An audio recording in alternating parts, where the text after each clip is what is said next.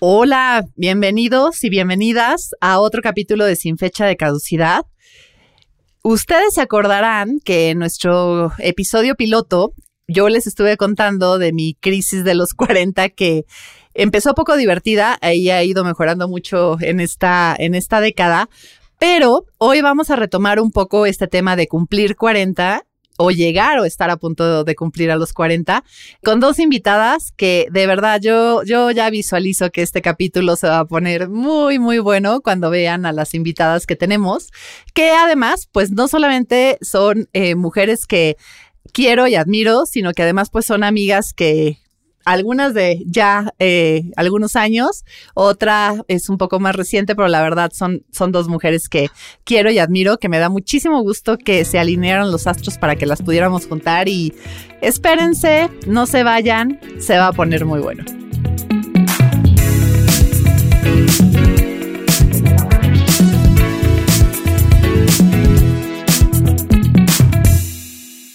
Y tenemos a Carmen Sandoval. Ella es CEO en Lemon Tree Business Consulting.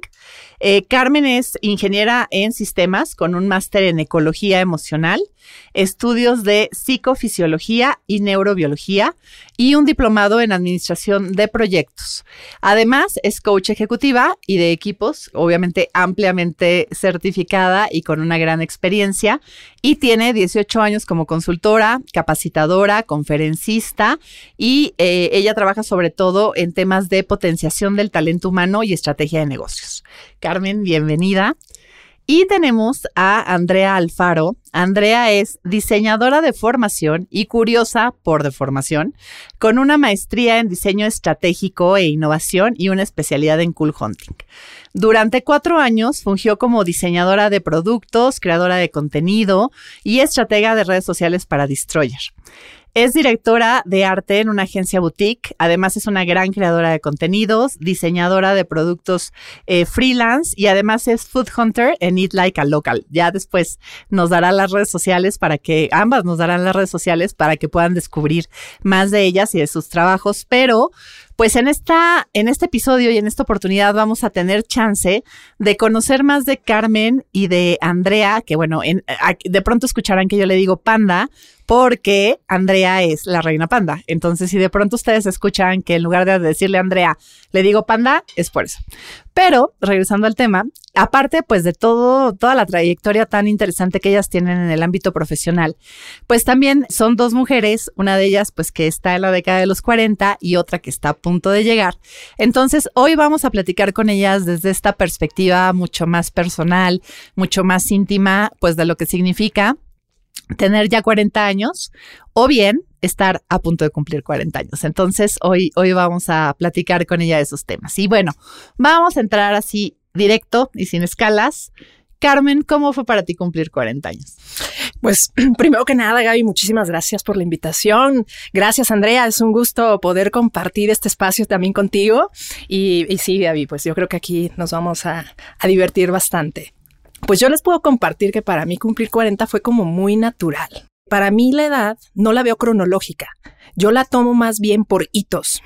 Ok, entonces, dicho esto, para mí los 40 más bien fue un hito en, de mi vida, ¿no? Entonces, yo creo que a partir de los 35, 36 años, he vivido procesos súper interesantes. Ya mencionabas algunas cosas, Gaby, por ahí de entrenamientos, coaching y demás. Procesos de vida muy interesantes, eh, tanto personales como de desarrollo eh, personal que me llevaron a tener una sintonía pues muy rica, es decir, bien a gusto, como estar como muy concentrada en, en el disfrute de la vida, en todo esto. Entonces, para mí, cuando llegaron los 40, yo quería hacer una mega fiesta, pero no por la edad, sino porque en el momento que estaba llegando era algo súper rico. Lo platicábamos el otro día. Sí. ¿Te acordarás? yo te decía, es que para mí los 40 como que ni lo sentí. O sea, entonces no, no lo sentí como algo que me, que me impactara, sino más bien que disfrutaba ¿no?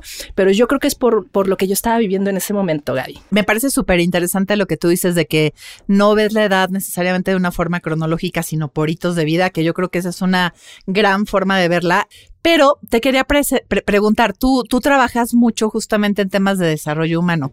¿Tú crees que esta formación que tú tenías, estos temas en los que tú trabajas, jugaron una parte en que tú ya tuvieras como que esa visión más de hitos que de, que de edad cronológica y que además pues ese trabajo personal que ya habías hecho en ti hizo que marcara una diferencia en cómo llegabas tú a ese hito en ese momento? Totalmente. Yo creo que sí, ahí fue un parteaguas. O sea, como anécdota les platico porque para mí fue difícil meterme a la filosofía después de estudiar ingeniería. Ya se imaginarán, em, cuando tú tienes esta filosofía, ves la línea, ves la vida un poco más lineal. Entonces, cuando se presenta esto, Gaby, darme la oportunidad de abrirme y de explorar otros, otros mundos, otras, otros caminos, pues entro a la filosofía y el coaching, por lo menos el que eh, yo estudié, es ontológico y entras mucho a la filosofía. Desde ese lugar, el rompimiento es enorme porque la filosofía, a diferencia de las ciencias exactas, cambia completamente la mirada, ¿no, Andrea? Y bueno, al final tú que eres creativa, bueno, seguramente hay muchas cosas más que ya nos vas a comentar. Pero desde este lugar sí fue un parteaguas, Gaby. O sea, abrirme en una panorámica distinta, a explorarme, a pensar que sí podía eh, entrar en otros mundos que no eran los que exactamente yo estaba viviendo. Y tener otras herramientas. Completamente. O sea, Sí, mira, Gaby, Andrea, yo sí creo que abrirte a otras herramientas te da la posibilidad de tener una visión eh, distinta, no sé si mejor o peor, pero sí mucho más habilitada, ¿no? Entonces sí, sí herramientas, Gaby, por eso siento que puedo llegar en su momento a los 40 relajada, no, ahorita, ahorita le vamos a entrar más a ese tema de las herramientas. Yo ya lo compartí aquí, yo llegué muy mal a los 40, o sea, no mal en el sentido, digo, afortunadamente había muchas cosas muy bien en mi vida, pero también había otras en crisis. Pero bueno, soy firme creyente de que la, la crisis genera oportunidad y que hay que hacer algo. Y aquí pues tenemos que hablar con la más joven del grupo, que no has llegado a los 40, pero este, bueno, ahorita tú, tú nos platicarás. ¿Cómo te imaginas que va a ser cumplir 40 años? O sea, ¿lo ves como un cumpleaños que va a ser diferente? ¿O es como, ok, 39, 40 normal. Fíjate, a mí me pasó algo muy chistoso y estaba yo preguntando, hasta, hasta con el loquero lo vi, ¿no? dije, güey, ¿qué me pasa, no? Como que... Y me estaba acordando que a mí me pasó que cuando yo tenía 16 años se murió mi primo. Y mi primo era mi mejor amigo. Yo tenía, él tenía 18, el 17, iba a cumplir 18, yo 16. Y yo me quedé en esa edad. O sea, les juro que algo pasó y siempre lo platico de mi mundo se desconectó y fue como, te vas a morir a los 18 y, y te vas a quedar aquí. Yo en mi cabeza me quedé en los 18. Entonces, es muy chistoso porque yo no lo veo tanto como cumplir 40, lo veo como esta adultez a la que yo no quise entrarle, pero me obligaron. Y me puse a pensar, ¿no? Y dije, bueno, entonces, ¿cuándo voy a ser ese adulto? ¿Cuando pueda comprar una casa? ¿Cuando vuelva a agarrar un coche? cuando tenga hijos, no quiero tener hijos. Los hijos, los niños me caen muy bien como amigos. O sea, no sé. Entonces me puse a pensar de qué va a ser cumplir cuenta y fue como, ¿qué pasa cuando cumples cuenta? ¿Qué tienes que renunciar? Entonces estaba pensando y me acordé de lo que ya mis sobrinas, mis sobrinas son argentinas y son maravillosas y mi sobrina Maya tenía nueve años. Estaba muy preocupada en la alberca y me decía, es que yo no quiero cumplir diez, panda, no quiero. ¿Pero por qué? ¿Por qué no quieres cumplir diez?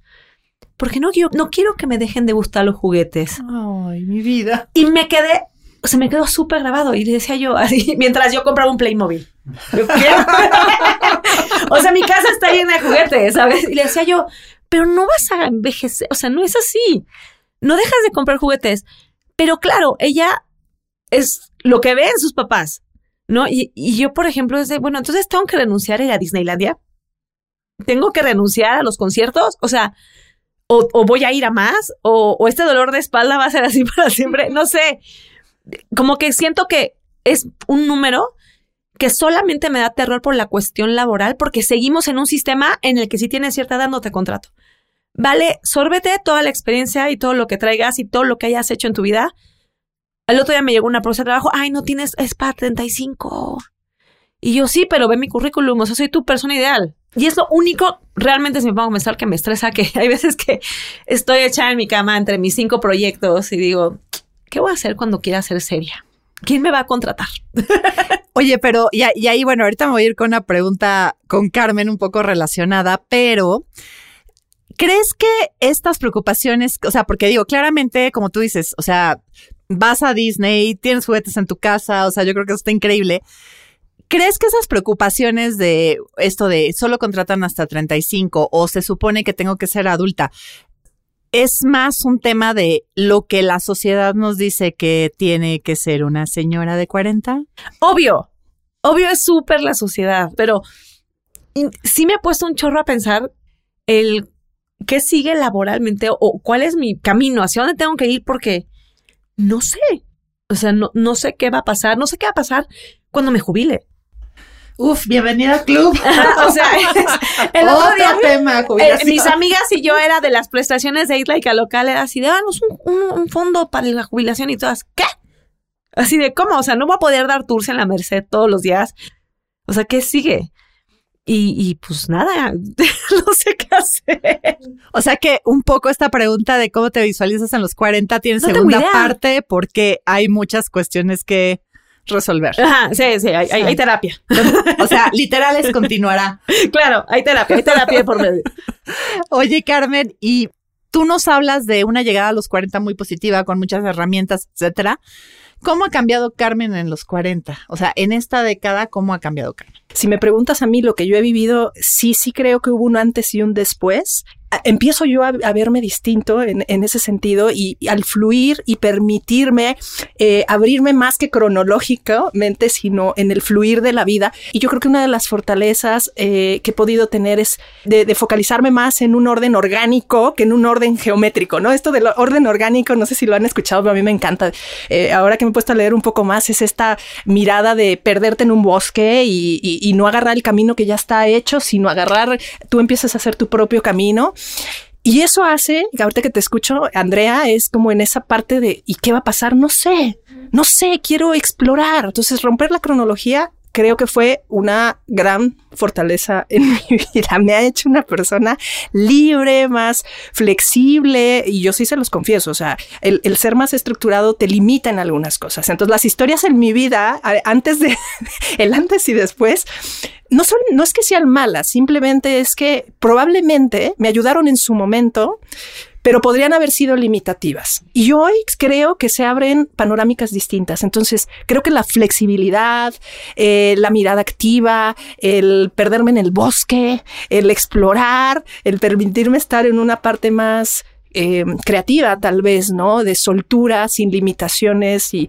buscar en ese sentido el, eh, ese, ese, ese, gusto por, no es que antes no quisiera lo que hacía, pero creo que ahora lo disfruto, ahora ya es eh, disfrutar y eso es otra fortaleza, creo yo, o una parte en mi vida que ha sido maravillosa. Quizá antes ni me daba cuenta, ¿no? O sea, estás en el hacer, en el hacer, en el, y entonces en el lograr, en el lograr, en el lograr. Y, y, bueno, pues sí, sí creo y me considero que en algunos otros momentos fui una persona muy competitiva. Y sí, buscando lograr puestos este, en cuando estuve en el corporativo antes de abrir mi empresa. Y si era así, porque además soy una eh, mujer que le ha gustado el deporte toda su vida. Entonces, pues ya se imaginarán, ¿no? Este, cuando te gusta algo así y competir a niveles un poco más profesionales, ¿no? De, de estuve como 15 años jugando básquetbol y luego estuve cuatro años en atletismo, pues tienes disciplina. Hay una disciplina y hay una competitividad. Entonces, bueno, creo que una fortaleza sin quitar eso, Gaby, sin quitar también porque creo que tiene su parte rica o sea, también esa parte tiene algo de disfrute. Creo que fue esto, Gaby, poderme fortalecer en ese sentido. yo creo que estoy ahora en una fase de mucho fluir, Gaby, de alta sensibilidad que quizás no me había dado cuenta antes. Y yo creo que algo que cambió radicalmente, Gaby, también y Andrea, era el tema de, que se abrió, al, abrirme a esta, a nueva vida, a esta nueva, a esta nueva conexión, se fortalecieron mis vínculos con las mujeres años antes, de, de, los 35 para atrás o de los 35, traía yo un, precisamente por esa alta competitividad, una conexión más masculina, como un liderazgo más masculino por tener que sobresalir y hacer y poner. Cuando entro a todo esto, otra parte que me fortalece es abrir la esencia femenina Es decir, e, esta parte que, bueno, pues siempre hablamos todas de, eh, más allá del sexto sentido, de la intuición, de la sensibilidad, de este, no sé si llamarle don, pero de esta característica que tenemos como mujeres para ser eh, unificadoras, armonizadoras, que no es que los hombres no lo tengan, pero creo que nosotras lo tenemos todavía más desarrollado en, en cierto sentido. Cuando se abre eso, Gaby, esa es otra gran fortaleza en mi vida. Y hay una cantidad de conexiones con muchas mujeres. Hasta este momento, hoy el núcleo que está más cerca de mí son mujeres. Me ha encantado tocar la esencia femenina. O sea, eso. Puedo conectar tanto con lo que estás diciendo porque somos como esta generación de transición entre nuestros papás y abuelos baby boomers y la generación de, de Andrea, que pues son los millennials, donde como que algunos hemos ido rompiendo las reglas de eh, sales de la carrera, consigues el trabajo, vas ascendiendo, te casas, consigues la casa bien, el bebé, etc. O sea, este tema muy cronológico creo que se rompe muchísimo más con los millennials. Pero ahorita que tú hablabas de ya no competir tanto, etcétera, más libertad, más fluidez, pues yo les ponía el ejemplo ahorita de mi, mi abuelito, mi mamá, etcétera. Y bueno, o sea, hasta la fecha, digo, mamá, perdóname, te voy a balconear. o sea, todavía se trauma muchísimo cuando yo le digo, y es que me cambié de trabajo. No, pero ¿cómo? Es que estabas también ahí. O sea, como que siento que así le causa muchísimo estrés. Pues digo, totalmente entendible. Cuando yo, cuando una persona que lleva 50 años de servicios, la hija viene y le platica que pues ha decidido medios, tener una ruta medio milenial de pues que no sigue la, la carrera y tal. Pero aquí quiero sacar algo que, digo, si estoy balconeando también algo aquí contigo, Andrea, dime, tú y yo hemos tenido pláticas en otros momentos donde me dices, es que a mí me gustaría más estructura. ¿No? O sea, un poco lo que Carmen está diciendo que ella se ha salido de, tú me has dicho, es que ha sido como estoy en esto, estoy en esto y me gustaría como saber esta ruta de el corporativo, estar ahí. Se me hace súper interesante. ¿Cómo es esto? Extraño el aguinaldo. la prima vacacional. La prima, este. o sea, porque es muy chistoso. O sea, me pasa que necesito, no sé si, si necesito afianzar o comprobar que mis conocimientos están correctos. Como que tengo esta necesidad de comprobar que sé y eh, comprobar esta experiencia y, afianzarla en mí. Porque he leído un chorro, he estudiado un chorro, me he metido en unos problemas, en unos problemas y en unos proyectos enormes. Y me encantaría poder aplicar para salvarlos. Entonces, estuve mucho rato buscando yo chamba en agencia. Y las agencias me decían, estás increíble, padrísimo tu perfil, pero tú eres una doer.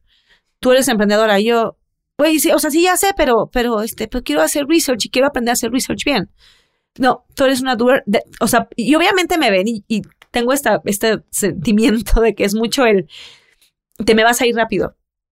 Te vas a aburrir. Porque es muy seguro que pase eso. Y es algo que he estado trabajando porque, pues así, veo a mucha gente que, pues está chido su trabajo 9 to, 9 to 5 y todo. y digo, bueno, ¿qué se sentirá eso? Otra vez, porque ya lo tuve, pero eran empresas familiares, entonces no cuenta el horario y, ¿sabes? O sea, no sé. Como que hay veces que se me antoja esa parte de la experiencia, a ver qué se siente, ¿no? Pero también luego me acuerdo y digo, híjole, es que cuando trabajé en una fundación, que no voy a decir no. No. pero en esa fundación un día me llegaron a decir, es que tienes que venir en tacones. Y yo, ¿por qué? Soy la de diseño. o sea, todavía estoy en mi, estoy en mi. De hecho, puedo venir descalza. Ajá. O, sea, por favor. Aparte, yo siempre he sido bien hippie. Y, bueno, más, más que hippie aterrada del coche, entonces nunca he manejado. Y en esa época no había Uber. Entonces, bueno, empezaba apenas a Uber y me acuerdo que yo me iba en camión. Y me decían, pero, pero es que vente en tacones. Y les decía, pero es que vengo en camión ese tipo de ridiculeces, ¿sabes? Luego la puedo decir y se me olvida. se, me, se me olvida. o sea, que digo, ya no quiero Estás como los memes de las ranitas, Andrea. Sí. ¿no? Y se me olvida. Y se, me, olvida. Oye, quiero ser godín, pero luego me acuerdo que, que, me, que me limitaban las gomitas y digo, ay, no, se me olvidó esto. Pero sí, o sea, esta parte de decir, bueno, ¿y qué se sentirá? Más bien, mucho de lo que peleó en mi cabeza es que, pues, obviamente mis papás y la estructura en la que yo nací y crecí, es esta estructura lineal. Y tengo muchos primos lineales. Y tengo mucha gente muchos, o sea, son como 50, 50 que son como yo un desmadre y los otros son muy estructurados, ¿no? Y una parte de mí sí, sí tiene este, este, este espíritu de niña fresa, el que dice, tengo que hacer las cosas por el libro, o sea, ya voy a hacer esto. Y otra parte mía dice, güey, pues es que a lo mejor no es así, ¿no? Y está padre que experimentes. Entonces es como pelearme un poco con esta vulnerabilidad, de sentirme vulnerable y decir, a la aventura y me aviento, pero ahí, ahí ando lidiándolo. Oigan, y ustedes ¿Qué, creen que la, que, que, pensando justo en generación de Andrea que está llegando casi a los 40, generación de nosotras que estamos en los 40, creen que la sociedad todavía sigue tratando diferente a las mujeres después de que cumplen 40 o cuando se están acercando a esa edad? Yo, yo creo sí vamos avanzando. A nivel, creo que mundial, lo que hemos visto es que a lo mejor Centro y Sudamérica seguimos todavía un poquito rezagados en el avance, pero quizá a lo mejor algunos países de, Europa empiezan a avanzar, ¿no? A lo mejor en, no lo sé, ¿eh? en Noruega, en algún lugar, ¿no? Eh, eh, puede haber algunos rompimientos un poco más rápidos de esto, eh, Gaby Andrea. Entonces yo, desde mi punto de vista, creo que sí, sí empieza a cambiar. Creo que va a ser todavía lento. Yo no sé si yo lo alcance a ver, entonces, bueno, sí creo que va a haber cambios, sí creo que ya se está empezando a romper, pero sigue lento. Y yo creo que por eso, Gaby, estos programas, y gracias también por la invitación de poder compartir con más mujeres, de abrir espacios de miradas como la de Andrea también, de diferentes edades que estamos aquí. Y sé que el punto es estar en los 40, pero creo que son semillas que ayudan quizá a abrir espacios, la emocionalidad, la, la, la posibilidad a más mujeres de abrir los ojos y decir, venga, o sea, hay mucho por hacer, ¿no? Y de no comprar la historia, ¿no? Claro, Ahí, tú cómo la ves, Andrea. Híjole, yo, yo estoy, yo, difiero mucho de Carmen porque yo sí creo que va en Madrid esto. O sea, auténticamente, pónganse a pensar, justo estaban hablando y yo decía, güey, es que Carmen y Gaby fueron la primera generación de mujeres que no estaban en el lugar y trabajaban. O sea, ustedes tuvieron que trabajar porque no alcanzaba para la casa. ¿Sabes? O sea, mi mamá es boomer. Mi mamá se pudo dar, o sea, mi mamá es diseñadora gráfica y mi mamá de repente dijo, bueno, me dedico a los hijos y se pudo dar esa oportunidad porque el ingreso de mi papá alcanzaba. Todas mis amigas eran así, eran pocas las mamás que trabajaban. Las mamás que trabajaban eran divorciadas, ¿sabes? O sea, y ahora lo veo y tengo amigas que a los 22 se casaron y a los 23 dijeron bye. Y tengo amigas que, este, se sienten libres de decir, me quiero embarazar a los 40, se pueden embarazar a los 40, ya, ya todo puede pasar. O sea, nada más es un es, es, es, algo en el imaginario que existe. El aborto es legal, el matrimonio igualitario es legal. O sea, creo que se están alcanzando mucho más cosas. Debería de ser más rápido. Creo que mi generación es la que está empezando como a romper, porque ustedes abrieron el camino, ustedes fueron las que expusieron las empresas, ustedes fueron las que se pelearon a madrazos con los güeyes para poder abrir esas cosas y, que se pusieron esas energías masculinas y que dijeron, no, me, me, monto en mi macho y de aquí no salgo y así para cabrón, cabrón y medio. A nosotras ya nos tocó el, Dios iguales, ¿no? O sea, vamos, ya ahorita es una imprudencia preguntarle la edad a alguien en cualquier trabajo. O sea, sí sigue habiendo esas limitantes de nuestros queridísimos, este, sobre todo yo que trabajo en el, mundo textil, pues de nuestros queridos boomers, ¿no? Que, o, o, ancestrales dinosaurios que siguen pensando eso. Claro. Pero realmente no está peleado. O sea, ya ahorita todas las startups está prohibido preguntarte claro hasta género. Hoy me llegó un papel de, una chamba que no me importa que seas. O sea, es esto, completa la tarea, la tienes, entras. Se me hace súper chido.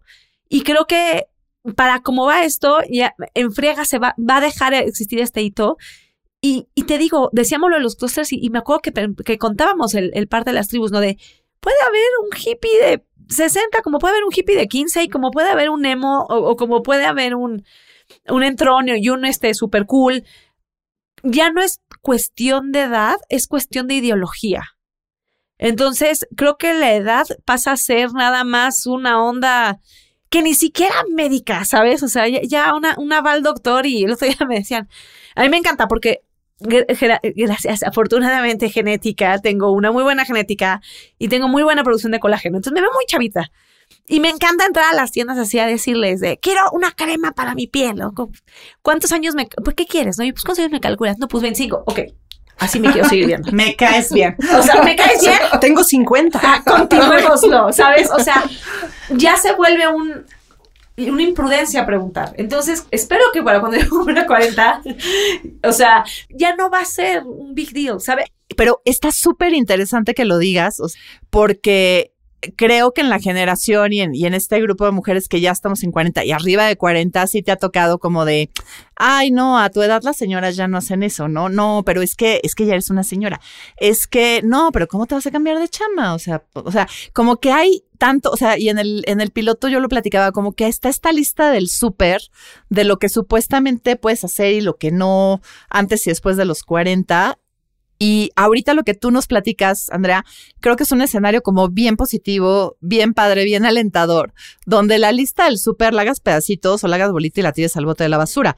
O sea, a mí me encanta pensar que de tu generación para abajo, realmente nos van a ayudar a nuestra generación para arriba a cambiar más rápido esta mentalidad donde, pues literal, o sea, por eso este podcast se llama así, ¿no? O sea, que nos dejen de decir que tenemos fecha de caducidad o como yo siempre digo, pues no soy ningún yogurt que se va a caducar en el refri, ¿no? O sea, lo que nos presentas creo que está muy alentador. Evidentemente hay cosas que uno ya aprende, ya no es lo mismo irte al pedo.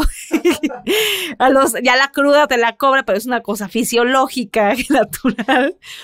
Pero creo que, creo que vienen, se vienen cosas padres. Me gustaría que fuera mucho más rápido, pero creo que es muy abrupto con la velocidad que yo lo he visto. O sea, de los temas, de los tabús, de cómo se habla, de cómo no. creo que ha sido muy rápido. Pasó mucho en un, dos años de pandemia.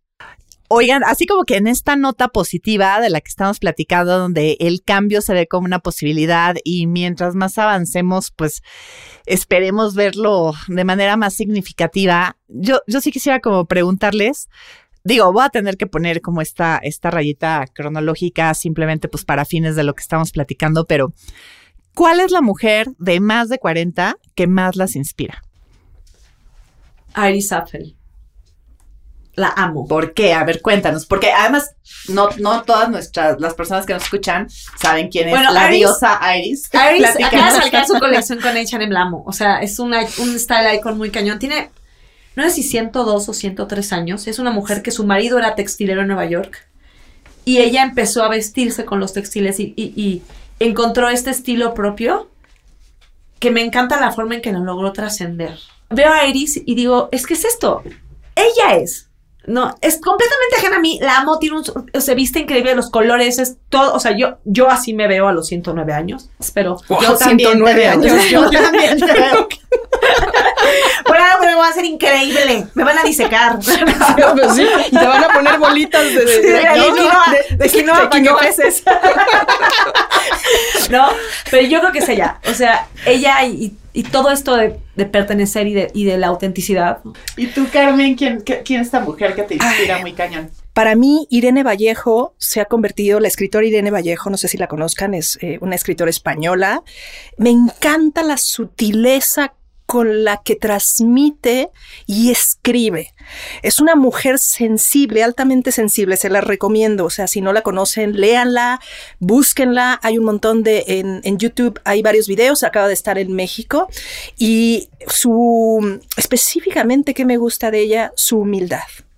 La sencillez con la que transmite, con la que comunica, con la que conecta y transmitir con esa paz, con esa tranquilidad, pero al mismo tiempo con energía. O sea, no sé cómo explicarles, ya ustedes la verán, pero me encanta, ¿no? Eh, entonces, esta chica es una escritora, es filóloga eh, y bueno, tiene otras especialidades, ¿no? Este, muy preparada y, es algo padrísimo, ¿no? Y es joven y tiene 43 años y tiene premio, ¿no? O sea, y no es porque yo me vaya por los premios, sino simplemente es un reconocimiento, como decíamos, ¿no? A lo mejor es, a lo mejor ni siquiera que lo estuviera buscando porque ella te lo ha dicho ella, te lo dice, las personas que aman hacer lo que les gusta, pues a veces ni buscas el reconocimiento, sino buscas el disfrute de lo que haces y si llega algo que te den, bienvenido. Claro, todas las personas nos encanta un poco de, de esas gotitas egocéntricas que te hagan sentir bien. Pero en el caso de ella, creo yo desde mi mirada, es que tiene esa sensibilidad, Gaby. Oigan, así como para ir cerrando esto que de verdad he estado, yo sabía que esto iba a ser una plática increíble si ustedes tuvieran, estaba yo pensando un poco en lo que tú decías, Andrea, de, de, que de alguna manera como que sientes que te quedaste en los 18. Si tuvieras a Andrea de 18, 20 años enfrente tuya, ¿qué le dirías? es una, me lo he dicho muchas veces, corta ese pendejo. Gran consejo. O sea, no te va a llevar a nada, eh, todo va a estar bien, arriesgate más. creo que me hubiera gustado muchísimo más salir por las chelas, ¿sabes? O sea, y, fui muy clavada, fui muy nerd y, andaba no con la, persona ideal, este, andaba con la persona equivocada y me clavé mucho tiempo ahí y, y tuve que haberme dado mi lugar. Ahorita diría pon límites. Creo que sería lo que le diría. Esos son, son grandes consejos. O sea, hace 20, ahorita y para los siguientes que vengan. ¿Y tú, Carmen, qué, le dirías a Carmen de 18, 20 años? Yo, yo lo que le diría es, no vales por lo que haces. Recuerda que no está el valor en lo que haces, está el valor en quién eres. Y te tardas a veces en llegar a eso. Entonces, eh, tampoco está el valor en la competición y en el demostrar. El valor está en ti, en lo que tú disfrutes, en lo que, vaya, en el respeto, en todo lo demás, en la libertad de que te valga madres, ¿no? Yo la verdad es que si algo tengo en los, en los 40 es, una amiga de, de, de mi suegra eh, me dijo una vez, mi hija, ya cuando uno llega a esta edad, te vale madres todo. Y uno luego no lo ves cuando estás más joven. Entonces yo me quedé con eso y dije, claro, yo me voltearía a ver a Carmen y, y me hubiera gustado que me valieran madres muchas cosas. Ya, o sea, con eso tal vez le resuelvo, te resuelvo la pregunta, Gaby, porque creo que eso nos empantana, está secuestrada emocionalmente, secuestrada mentalmente, y si le sumas los ingredientes que tenemos alrededor, bueno, ya olvídenlo, ¿no? Entonces creo que en ese momento eso le diría, ay, si te hubiera valido madres, otra cosa tal vez también hubiera pasado. ¿No? Más relajada, más. Pero yo creo que a muchas de las mujeres que nos escuchan y que a lo mejor estamos como en ese, en esa eh, momento en que nos compramos lo que nos dicen los demás, a mí se me hace que es como un gran consejo este de que te valga madres, porque es lo que te va a permitir ir por lo que tú quieres y no por lo que quieren los demás. Y pues pregunta así que hay que hacer. Cada una de ustedes, ¿por qué se considera una mujer sin fecha de caducidad? Está buena. ¿Por qué no son yogures en el ref? A ver. Porque nunca he estado en una caja. Entonces, creo que, que esta parte de, de decir, Andrea, tú, tú eres un producto especial. Y luego una, una jefa que tuve que, que me decía que qué esperaba yo de mi currículum y le dije, es que mi currículum es un abanico. O sea, yo te manejo el vestuario, te manejo la negociación con el actor, te manejo el diseño del producto, te manejo la negociación con el chino para las telas, para la ropa. O sea, porque me he metido en esos problemas, porque me encanta. Entonces, le, le vengo manejando. Le vengo lo manejando es. lo que usted quiera. O sea, tengo una agencia boutique, en la agencia boutique es, ¿qué venden? ¿Qué quieres? ¿Sabes? O sea, todo es doable y todo se puede hacer. Entonces, creo que esta parte de, de ser una materia amorfa y un slime, no te echas a perder. O sea, porque te vas moviendo y vas claro. migrando y vas es esta amorfidad que no te estancas. No, no, y, y, el chiste es no quedarte ahí. O sea, el chiste creo que en esta vida es hacer lo que uno quiere, hacerlo como quiere y nada más no jode al de al lado. De acuerdísimo. No, no podría estar más de acuerdo sin joder al prójimo. Exacto. O sea, mientras no molesta al lado, todo está chido. Está muy padre. Para mí, yo creo que aprendí a reinventarme con la finalidad de mantenerme vigente. Y yo creo que es en esa parte de la reinvención, es por eso que no llego a una fecha de caducidad. Y mientras nos demos la oportunidad de estar reinventándonos como cada una de nosotras lo decida, que estés en el espacio del gusto, que estés en el espacio del querer, en el espacio de la voluntad, no de la fuerza de voluntad, que son distintas.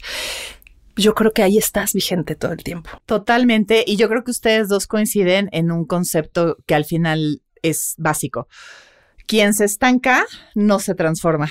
Agua o sea, estancada. Sí, se llama pudre. mosquitos. Sí. Exactamente. Entonces creo que aquí pode, o sea, podemos cerrar este episodio conscientes de la importancia de esta transformación. La transformación se da en movimiento. Ya Andrea nos hablaba de salirse de la caja, de moverse, de estar en constante movimiento. Tú nos hablas de transformación y yo creo que aquí una de las enormes lecciones que nos podemos llevar de todo lo que hemos platicado, que bueno, hay, hay muchísimo, es, es esto. O sea, tenemos que mantenernos vigentes, tenemos que mantenernos fuera de la caja. Y bueno, para estas, eh, todas las personas que nos escucharon el día de hoy, que estoy segura de que quieren saber más, ¿En dónde las pueden encontrar? ¿Cómo, cómo te pueden ver corriendo en la, en la mañana vestida de panda, Andrea? ¿Cómo podemos ver Ah, eso? eh, arroba, bueno, mi Instagram es arroba la reina panda. Este, se van a divertir. Van a conocer a la señora. Hay muchas cosas interesantes en esa cuenta, eh, con un futuro de que, de un proyecto que estoy armando que no tengo idea para dónde va, pero así es la vida. Pero está en transformación. Pero ahí va, en transformación. Carmen, ¿dónde te encontramos en redes? Me- Bueno, tal cual en, en, eh, pues casi todas, eh, t- Twitter, Instagram, de Carmen Sandoval. Eh, y por el lado de, de la empresa que me encanta, porque también hay cosas divertidas, es Soy Lemon Tree. eh, y así está, ¿no? Lemon Tree. En, en- sí, en Instagram, en Twitter, en casi todas las redes, ahí estamos. Ahora ya es un universo, entonces, pues las y los invito a que, a que por ahí nos puedan, nos puedan encontrar. Andrea, y ya para los que se quedaron con curiosidad de corriendo cua- 40 mil pasos al día, háblanos, o sea, las redes de Eat Like a Local. Bueno, este, si quieren un food tour o quieren pasarla padrísimo y conocer un poco más de su propia ciudad, arroba Eat Like a Local MX. Pues listo, ya a seguir a Carmen, a seguir a Andrea y pues nos encantó haber podido compartir esta tarde. Muchísimas gracias. Yo sabía que esta iba a ser una plática así alucinante, increíble y muy transformadora. Muchas gracias, Gracias, a Gaby. Gracias, Carmen. Qué gusto. Gracias, gracias. Gaby. Platíquenos qué les pareció el episodio. Dejen comentarios. Sí. Bueno, y habiendo cerrado este episodio, no me queda nada más que despedirme y también pues invitarlos a que nos sigan en nuestras redes. Eh, ya tenemos una cuenta para este podcast en Instagram. Nos pueden encontrar en arroba sin guion bajo caducidad. Y obviamente pues también me pueden encontrar en mis redes sociales como arroba Gabriela Capó MX. Y bueno, pues evidentemente también eh, pueden suscribirse al podcast, dejarnos una calificación, un comentario, decirnos qué temas son los que les gustaría estar escuchando y en general pues eh, contactarnos a, eh, a través de cualquiera de, de estas canales que acabo de compartirles. De nuevo, mil gracias por habernos acompañado en este episodio. Sin fecha de caducidad es producido y conducido por mí, Gabriela Capó. Diseño de la portada por Natalia Ramos. Música por José Pablo Arellano, con producción ejecutiva de Mariana Solís y Jero Quintero. Este es un podcast de Bandy Media.